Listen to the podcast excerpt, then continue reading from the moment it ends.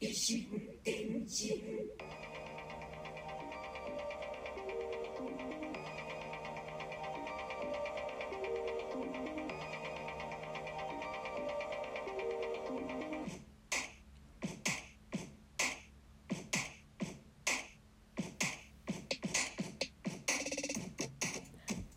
どうも、小桜知恵です。ポッドキャスト、ラジオトーク、またはスタンド FM、ノートでお聞きいただいているあなた、こんにちは。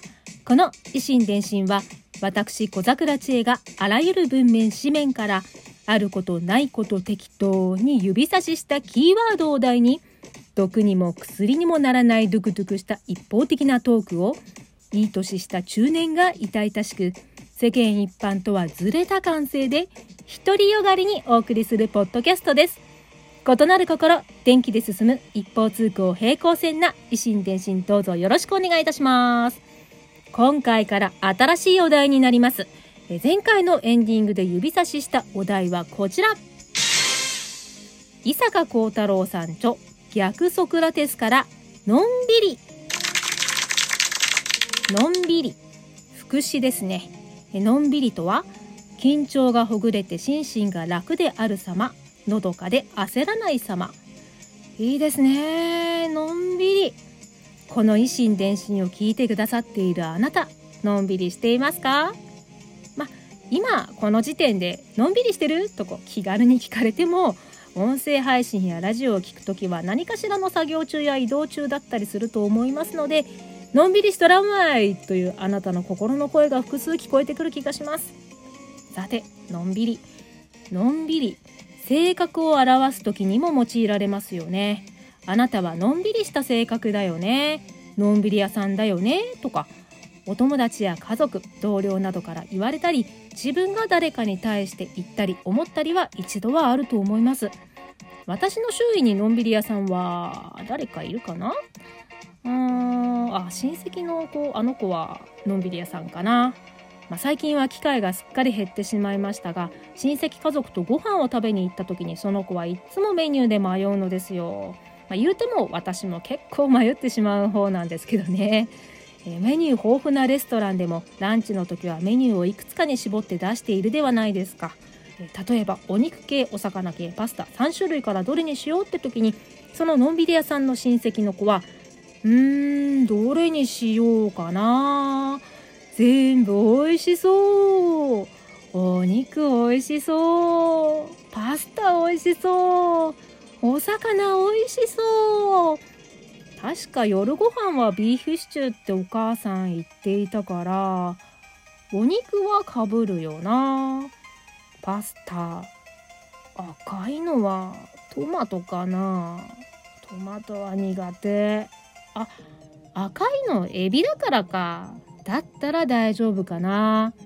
お魚は付け合わせのお野菜が多いからパース。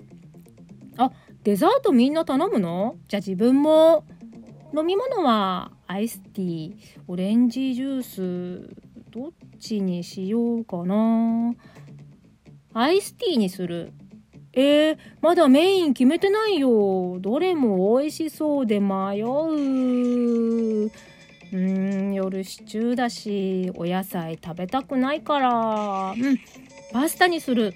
はいデザートつけます。あやっぱりオレンジジュースに変えます。先で大丈夫です。お願いします。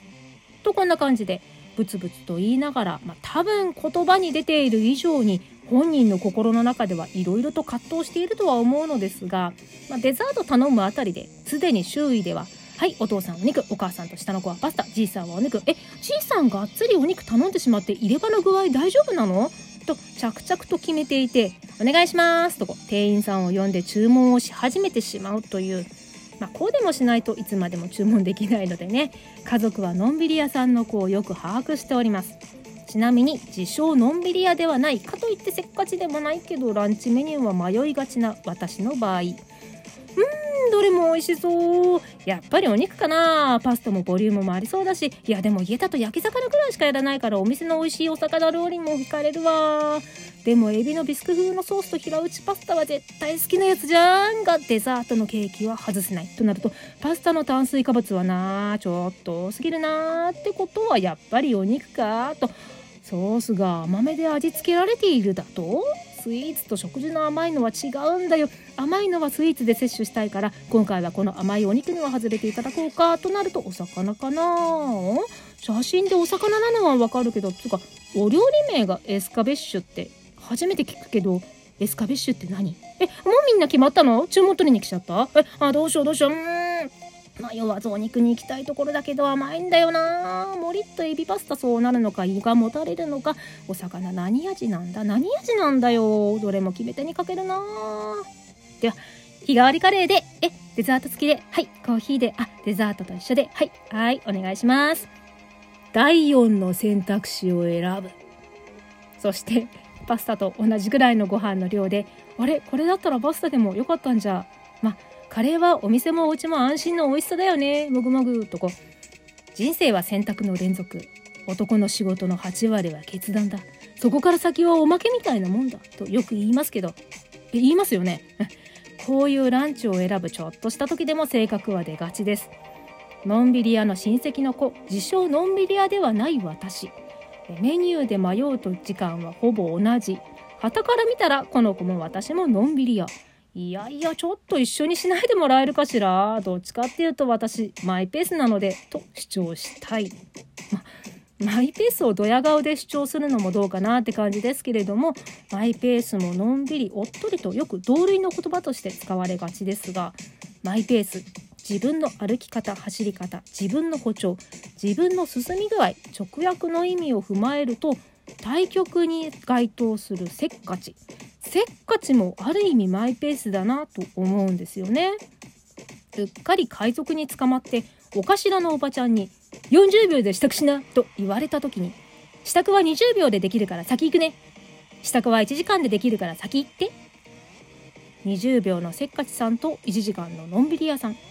海賊のお頭のおばちゃんに提示された40秒にこう答えたのは早くても遅くてもどちらも自分の歩調でありマイペースだと思うんですよ。まあ、何事にも早いのは良しと期待されますけれども家族や学校職場サークルコミュニティなどなどいろいろな集団における目標速度から海賊のおばちゃん的には今回40秒ですけれども40秒から外れて本人が合わせない時点でマイペースなのではとなのでのんびりさんだけでなくせっかちさんもせっかちさんもぜひマイペースと認識してはいただけないでしょうかと強くあなたに訴えたい。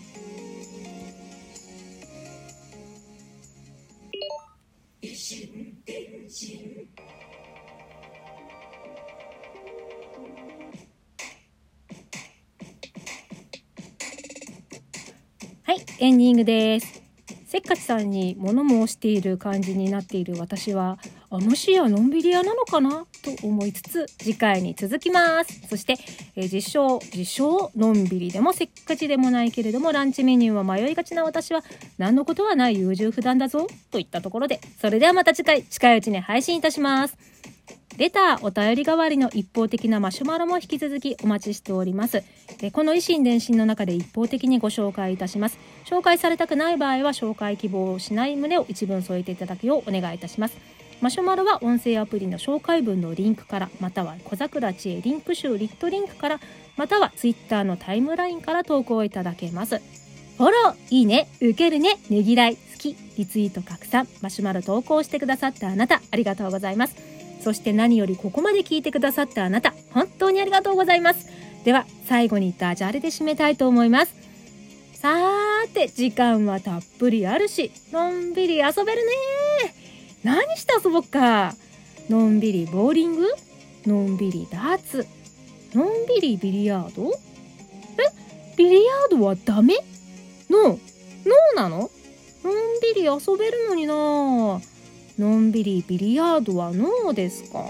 のんびりノービリヤード。のんびりノービリヤード。ではまた次回小桜知恵でした。